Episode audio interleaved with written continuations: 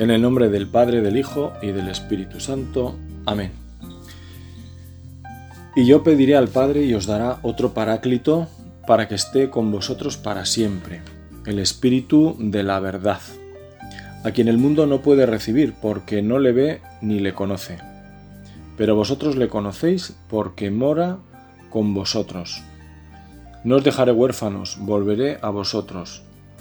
Dentro de poco el mundo ya no me verá, pero vosotros sí me veréis, porque yo vivo y también vosotros viviréis. Aquel día comprenderéis que yo estoy en mi Padre y vosotros en mí y yo en vosotros. El que tiene mis mandamientos y los guarda, ese es el que me ama. Y el que me ame será amado de mi Padre y yo le amaré y me manifestaré a él. Le dice Judas, no el Iscariote, Señor, ¿qué pasa? Para que te vayas a manifestar a nosotros y no al mundo? Jesús le respondió, Si alguno me ama, guardará mi palabra, y mi Padre le amará, y vendremos a él, y haremos morada en él.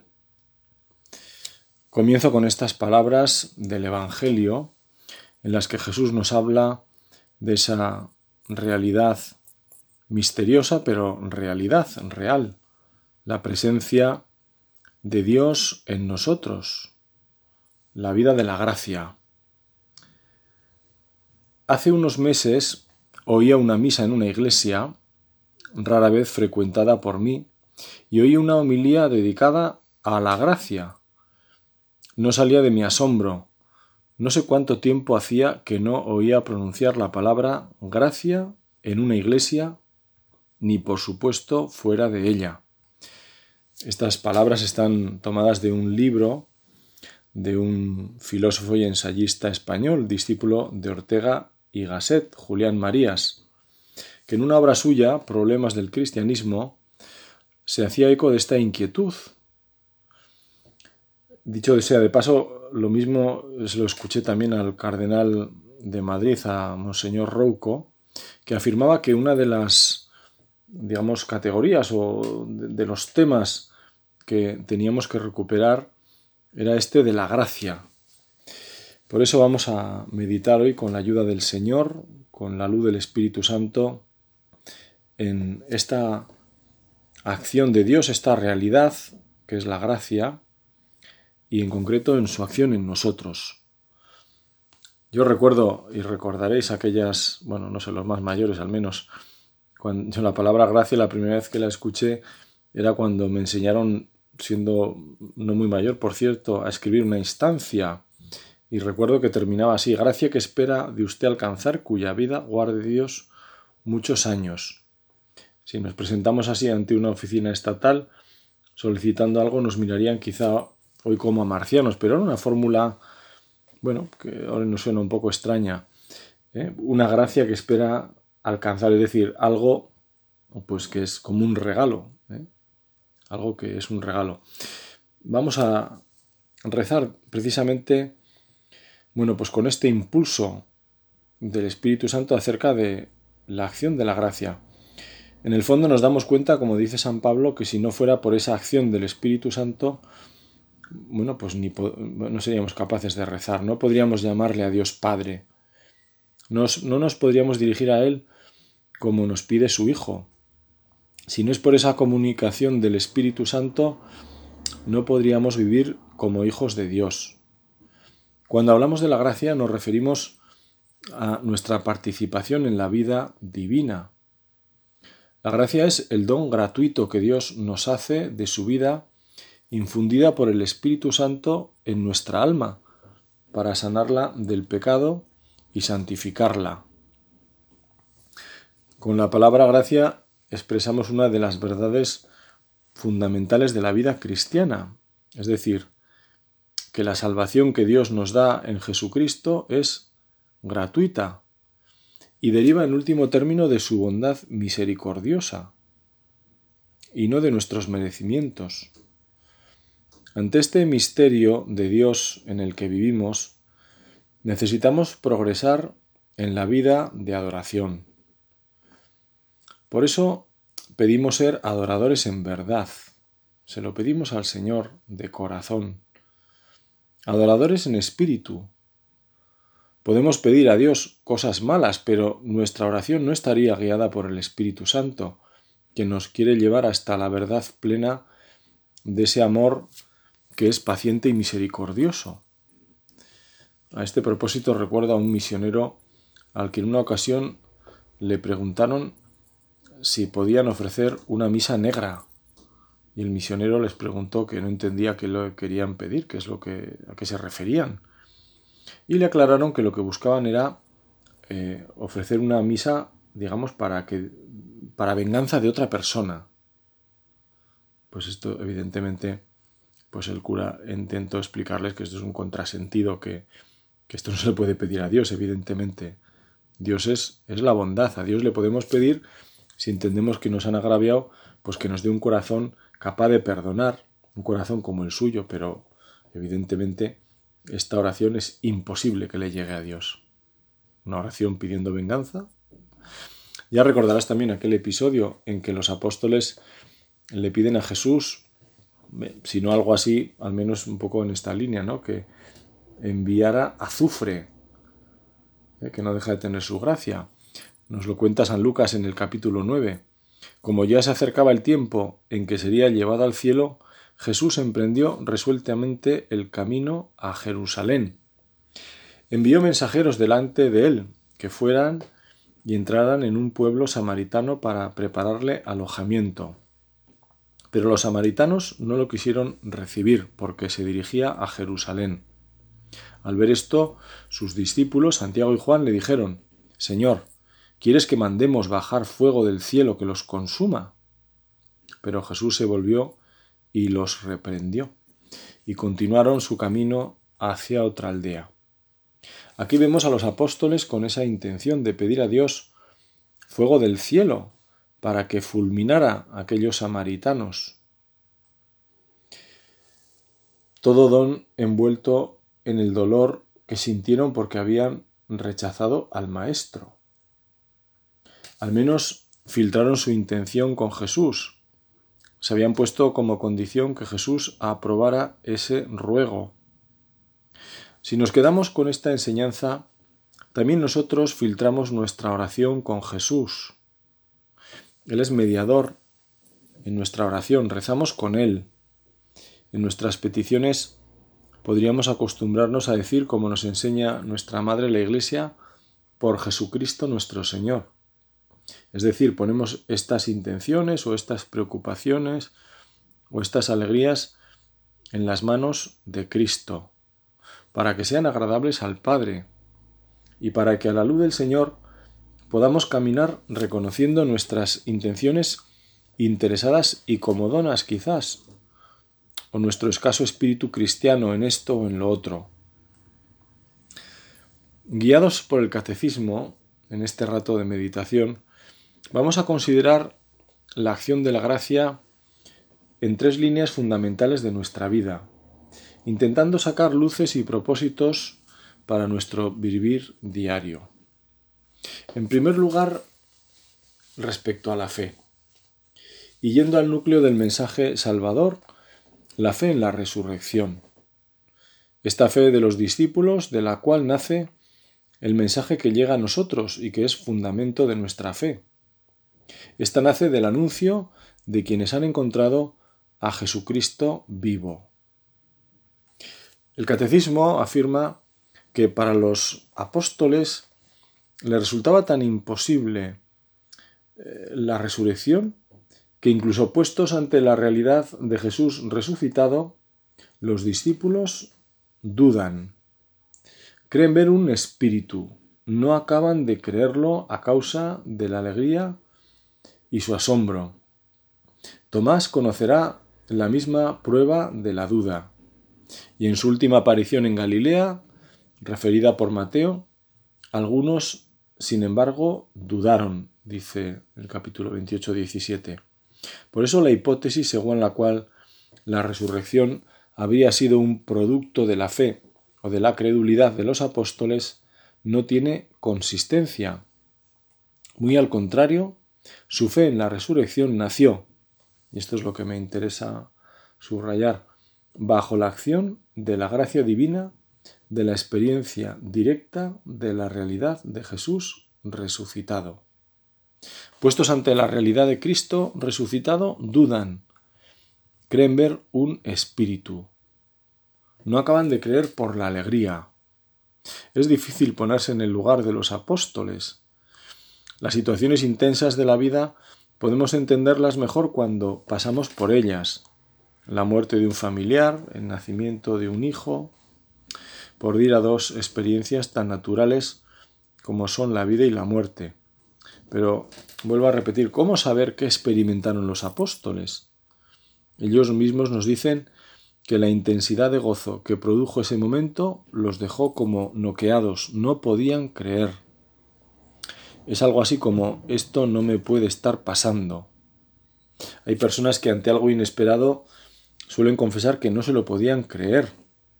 Es como si la inteligencia se defendiera ante lo que escapa de su lógica, evitando el shock al comprobar que todo era un sueño. Cuando a la gente le toca el gordo de la lotería, algunos dicen que miran el número 14 veces para ver si efectivamente ese número es el que han dicho, no sea que luego todo sea verdad un mal sueño y un terrible disgusto, pero que, no se lo pueden creer. También aparece Mate, perdón, Tomás, al que Jesús le pidió que no fuera incrédulo, sino creyente, rematando aquella escena bochornosa para el apóstol con la bienaventuranza en la que felizmente estamos tú y yo por gracia, bienaventurados los que crean sin haber visto. El catecismo quiere dejar claro que si no es por la gracia de Dios, si no es con la ayuda de Dios, no hubieran creído. Su fe en la resurrección nació, dice el catecismo, bajo la acción de la gracia divina. Y en segundo lugar, y muy importante, subraya que esa fe nace de un encuentro, de una experiencia, de la experiencia directa de la realidad de Jesús resucitado. Por eso nosotros pedimos ese regalo siempre necesitado de cuidado y ejercicio, la fe en la resurrección, alimentado con nuestras obras, confirmado con la Iglesia cada domingo al recitar el credo de la misa, al reafirmar la fe en la resurrección de Cristo y como consecuencia también volvemos a confesar la resurrección de los muertos, es decir, la nuestra y la vida eterna. Resucitar para la vida, porque también confesamos el juicio final en la segunda venida del Señor. En segundo lugar, la acción de la gracia está relacionada con una exigencia del amor que es el perdón. Hablar del perdón es hablar de algo genuinamente cristiano. Hay quien dice que es lo más bello de las enseñanzas de Jesús. Así leo este punto 1453 en el que se nos habla de la contrición imperfecta o atricción, que dice es también un don de Dios, un impulso del Espíritu Santo que nace de la consideración de la fealdad del pecado o del temor de la condenación eterna y de las demás penas con que es amenazado el pecador. Tal conmoción de la conciencia puede ser el comienzo de una evolución interior que culmina bajo la acción de la gracia en la absolución sacramental. Sin embargo, por sí misma, la contrición imperfecta no alcanza el perdón de los pecados graves, pero dispone a obtenerlo en el sacramento de la penitencia. La gracia de Dios nos mueve hacia la verdad de nuestra vida y así hacia la verdad que es Dios. Este movimiento nos dice el catecismo por tres veces que es impulsado por Dios en nosotros. Este punto está recogido, de alguna forma, en una oración que un compañero sacerdote por cierto recién fallecido, pues eh, tenía, recuerdo, como digo, verdadero empeño en enseñar a los chavales, pequeños y no tan pequeños. Lo argumentaba con el doble dolor que experimentamos en nuestra vida y que desde la fe sabemos es un regalo de Dios porque nos mueve hacia el Señor. El dolor por mis pecados. Algo tan característico de los santos y santas, dolerse de los pecados. Primero de los propios y siempre de los pecados del mundo. La mirada de Dios al mundo está necesitada de misericordia. Hace poco escuchaba una respuesta del Padre Pío en esta línea recordando que Dios está sosteniendo nuestras vidas para evitar nuestros pecados. Dice esta oración, que es, la llamamos así, el Señor mío Jesucristo, dice, me pesa haberos ofendido por ser vos quien sois bondad infinita. Y también me pesa porque podéis castigarme con las penas del infierno. El catecismo se refiere al segundo dolor, al que llamamos de atrición o imperfecto, que nace, dice el catecismo, de la consideración de la fealdad del pecado o del temor de la condenación eterna. De esta forma, es una gracia de Dios, un don considerar esta fealdad. Hay veces que el pecado se disfraza de mil colores y aromas para no ver el fondo egoísta y blasfemo que esconde. Egoísta por poner el yo por delante de la verdad y blasfemo por no respetar el honor de Dios. Incluso el catecismo hace referencia a las demás penas con que es amenazado el pecador, y es que el pecado arrastra malas consecuencias. El mal sembrado a veces se vuelve contra el sembrador en forma de soledad o incomprensión. Puede acarrear en determinados delitos años de cárcel, pérdidas económicas, familiares, discordias, y un largo etcétera que pensando un poco añadiríamos cualquiera. La acción de la gracia sale al encuentro del pecador, a nuestro encuentro, porque todos lo somos, para conducirnos así a nuestra propia verdad, al reconocimiento del mal con el dolor del pecado y el propósito de la enmienda, que es el punto desde el cual se confiesa el mal. Sin dolor no hay enmienda, nos tiene que doler para buscar ese cambio. Y el catecismo, por tercera vez, nos recuerda que esa evolución interior culmina bajo la acción de la gracia, en la absolución sacramental. Nos hemos fijado, nos hemos puesto ante esta, esta realidad del mal, sabiendo que es Dios mismo el que nos ilumina para verla que es una acción de la gracia, que es una, en el fondo es una suerte. Cuando alguien eh, viene a confesarse, pues lo primero que uno piensa es, bueno, este lo, trae el Espíritu Santo, ¿no? Porque es el Espíritu el que le ha movido para ver esto, porque uno puede decir, bueno, ¿y por qué lo ha visto ahora y antes quizá no lo ha visto? O, si lo ha visto, no, no le ha dolido para confesarlo. Otros quizá ni lo ven otros no lo ven. Hoy necesitamos renovarnos en este sacramento, el sacramento del perdón, de la confesión. Renovarnos y ser apóstoles del mismo. Confesarse, y perdón por la expresión, no es ninguna tontería. Es un paso muy importante y supone reconocer que la gracia de Dios ha entrado en el corazón, moviendo a la persona algo tan humano como es hablar y a la vez tan complicado porque es muy personal. Nadie puede hablar por mí. No vale confesarse por otro, aunque conozca uno sus pecados.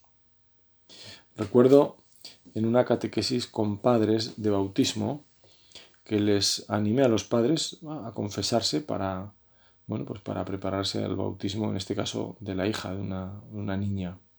Y en ese momento el padre que era un hombre muy simpático y franco, pues me saltó de repente, bueno, pues confiésenos ahora, aquí mismo. Yo la verdad es que no me esperaba algo tan rápido y además el hombre me acuerdo que dijo, bueno, y nos, pues nos confiesas aquí a los dos, ¿qué más da, no? Eh, yo me quedé así un poco cortado y él seguía, ¿no? Bueno, sí, total, si ya nos conocemos. Eh, la mujer, la verdad es que la recuerdo un punto agobiada, aunque bueno, ya conocía mejor que yo las salidas de su marido, ¿no? Y recuerdo que dijo, bueno, al menos lo dijo él, ¿no? Dice, la verdad es que yo no tengo nada que ocultar que ella no sepa, ¿no? Me llamó a mí la atención aquella, aquella, aquel rasgo tan sincero, ¿no? Bueno, no deja de tener su gracia, ¿verdad? La franqueza de aquel padre. Eh, bueno, quizás, digo yo, a veces lo pienso en broma, si no será que esto de la una sola carne es que llega hasta ahí, ¿no? Pero bueno, bromas aparte, al final se confesaron como Dios manda, que es lo que la iglesia nos dice, ¿no? Que es uno a uno y con discreción. Bueno, en tercer lugar, la acción de la gracia, en un tercer punto del catecismo, nos lleva al final a algo que es clave en la vida de santidad. Algo que es eh, como meta maravilloso, pero que es todo un trabajo por nuestra parte, pero por eso lo dice el catecismo, sin la acción de la gracia, nada, sin mí no podéis hacer nada. Y es eh, cumplir libremente la voluntad de Dios. Fíjate, cumplir libremente la voluntad de Dios. En cinco palabras lo que hemos dicho. Es decir, hacer de nuestra vida una ofrenda agradable a Dios, porque lo que ofrecemos nace del amor libre, nace de, nuestro, de nuestra libertad, de nuestro corazón. Un padre, una madre quieren y valoran el bien del amor de sus hijos hacia ellos cuando no nace de un interés particular o del deseo de dar una buena imagen de familia, ¿eh? por aquello de qué van a decir de nosotros, sino simplemente por sentirse hijos. Devuelven así el amor que han recibido. Es una entrega libre y amorosa, y esto no tiene precio. Tampoco se busca recompensa. Se vive como se viven las cosas entre personas que se quieren de verdad. Se busca el bien y la verdad de la otra persona. Así reza la liturgia de la Iglesia, en el fondo, como se suele decir, lex orandi, lex credendi. La Iglesia reza según cree y según vive. Y por eso hay una oración de la Iglesia que dice así, justamente del tiempo ordinario, porque es, además está, me parece fantástico que lo diga en un domingo, es el domingo 32, pero en fin, del tiempo ordinario, porque esto es la santidad del día a día. Dios la digo y nos sirve de oración también a nosotros aquí ahora. Dios omnipotente y misericordioso, aparta de nosotros todos los males, para que, bien dispuesto nuestro cuerpo y nuestro espíritu, podamos libremente cumplir tu voluntad. Cumplir libremente tu voluntad. La gracia de Cristo no se opone de ninguna manera dice el catecismo, a nuestra libertad, cuando ésta corresponde al sentido de la verdad y del bien que Dios ha puesto en el corazón del hombre. Al contrario, como testigo a la experiencia cristiana, especialmente en la oración, a medida que somos más dóciles a los impulsos de la gracia, se acrecientan nuestra íntima verdad y nuestra seguridad en las pruebas, como también ante las presiones y coacciones del mundo exterior. Por el trabajo de la gracia, el Espíritu Santo nos educa en la libertad espiritual para hacer de nosotros colaboradores libres de su obra en la Iglesia y en el mundo. El Dios del que Jesucristo nos habla, el Padre, es un Dios liberador, nos libra de los miedos ante las dificultades. El catecismo dice que nos da seguridad en las pruebas que la vida nos presenta y nos suelta de las presiones y coacciones del mundo exterior. Esa aspiración de ser, como se dice tantas veces, ser uno mismo, que bien entendida se va realizando con la ayuda de la gracia, y digo bien entendida porque mal entendida nos conduciría guiados por el sentimiento o la apetencia como primer criterio de acción. Y bien entendido nos hace actuar según esa íntima verdad que responde a nuestra dignidad de hijos de Dios. Somos imagen y semejanza de Dios y nuestro destino es, es la santidad, el ser perfectos como vuestro Padre Celestial es perfecto. Jesús sitúa este mandato en el marco del amor al prójimo siempre. Por el trabajo de la gracia, el Espíritu Santo nos educa, dice el Catecismo, en la libertad espiritual, de forma que respondamos a nuestra vocación apostólica, colaborando con la obra que el Espíritu Santo hace en la Iglesia y en el mundo. Pienso que recogiendo esta idea, un sacerdote solía presentar esta imagen de Dios, que a mí personalmente me gusta mucho, decía de un Dios que va pegado a la nuca de cada persona que viene a este mundo, pegado a tu nuca y a la mía. El Espíritu Santo, que es Dios, nos va llevando hasta la verdad. Los que hemos tenido la gracia de conocer a Cristo y los que no.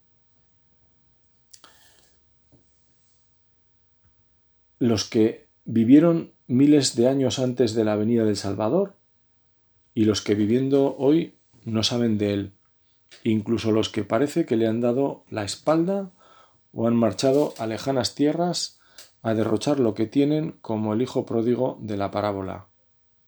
El Espíritu Santo no dejará de soplar, respetando la libertad. Este Dios pegado a nuestra nuca es otra forma de ver al padre del hijo pródigo que se asoma cada día un altozano para ver a su hijo camino de la casa que había abandonado. Porque su alegría es la alegría de un buen hijo en la casa del padre, unido a él porque es familia suya. A esto le llamamos estar en gracia de Dios. El hijo pródigo recuperó la gracia de Dios. Volvió a la casa del Padre. Vivió unido a esa familia. Y el hijo mayor, para vivir en esa gracia, debía también aceptar a su hermano en casa. El objetivo de nuestra vida es este de vivir en la gracia de Dios, recuperar la gracia de Dios si la perdemos, acudir para ello al sacramento del perdón. Si nos confesamos con frecuencia, mejor. Nos conocerán y podrán ayudarnos. Iremos aprendiendo a confiar más en Dios y menos en nosotros mismos. Terminamos invocando a Santa María, como siempre. Le pedimos de corazón, a la llena de gracia, que interceda por nosotros. Ella, mujer de fe, que vivió la alegría de la resurrección sin huir del escándalo de la cruz. Ella, que no tuvo pecado, en las apariciones aprobadas por la Iglesia nos pide reparar y rezar. Nos ha dejado claro que el mal por excelencia es este, el pecado. Ella hizo verdad las palabras de la oración de la Iglesia, porque la Iglesia reza desde ella. María cumplió libremente la voluntad de Dios. Esa fue su vida. Esa fue la causa de la alegría, de su alegría. Ojalá que nuestra vida, como decía esa oración del tiempo ordinario, nuestra vida sea también cumplir desde nuestra libertad la voluntad de Dios, porque nos da la gana, la mejor de las razones. El Espíritu no nos dejará de ayudar. Amén.